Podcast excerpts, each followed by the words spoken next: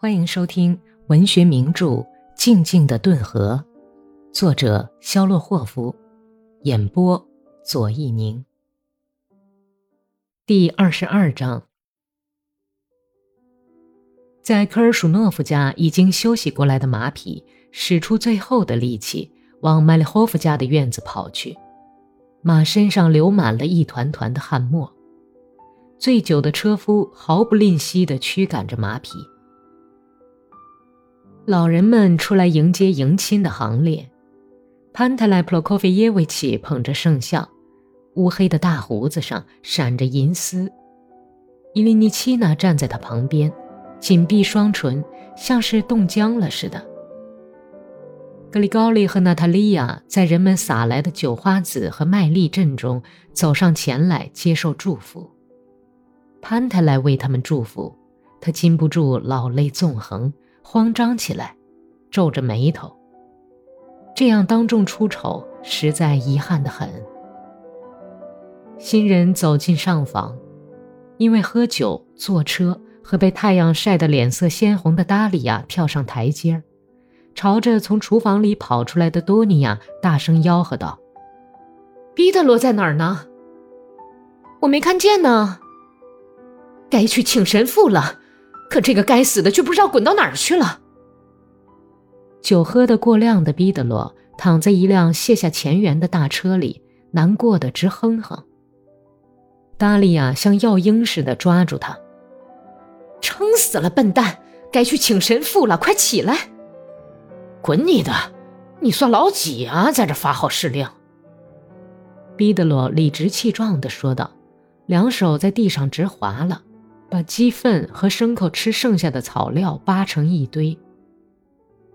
达利亚一面哭，一面把两根手指伸进毕德罗嘴里，压住正在胡说八道的舌头，好叫他吐出来醒醒酒。然后又冷不防地往糊里糊涂的毕德罗的脑袋上浇了一桶刚从井里打上来的凉水。他顺手拿起卷放的马衣给毕德罗擦干。然后把他领到神父那里去。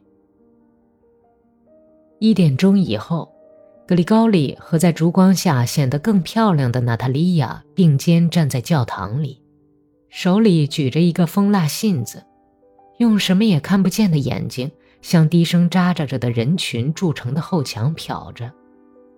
他脑子里不断地重复着这几个纠缠不休的字：“放荡够了，放荡够了。”脸虚浮肿起来的毕德罗站在后面，不断的咳嗽着。多尼亚的眼睛在人群里面闪烁，还有些似乎认识的和不认识的面孔在晃动。耳边响着南腔北调的合唱声和祝寺拖着长枪的祝福声。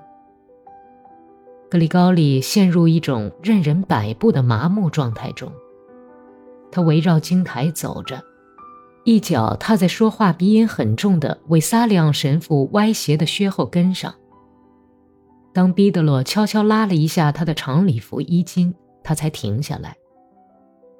格里高利看着摇曳的烛光，竭力在跟那股使他昏昏欲睡的困劲儿斗争着。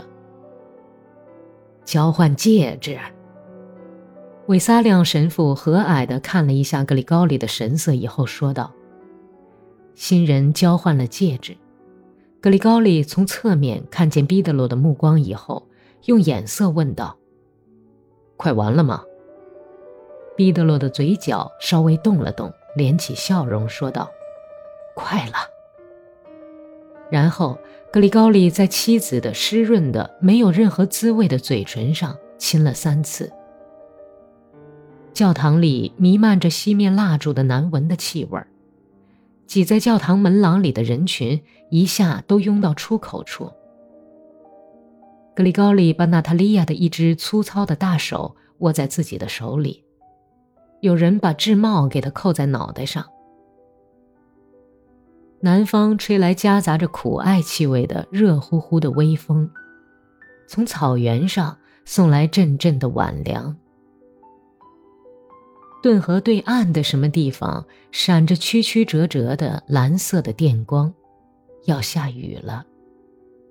教堂的白色围墙外面，伴随着马蹄声的清脆，温柔的铃铛声与鼎沸的人声混成一片。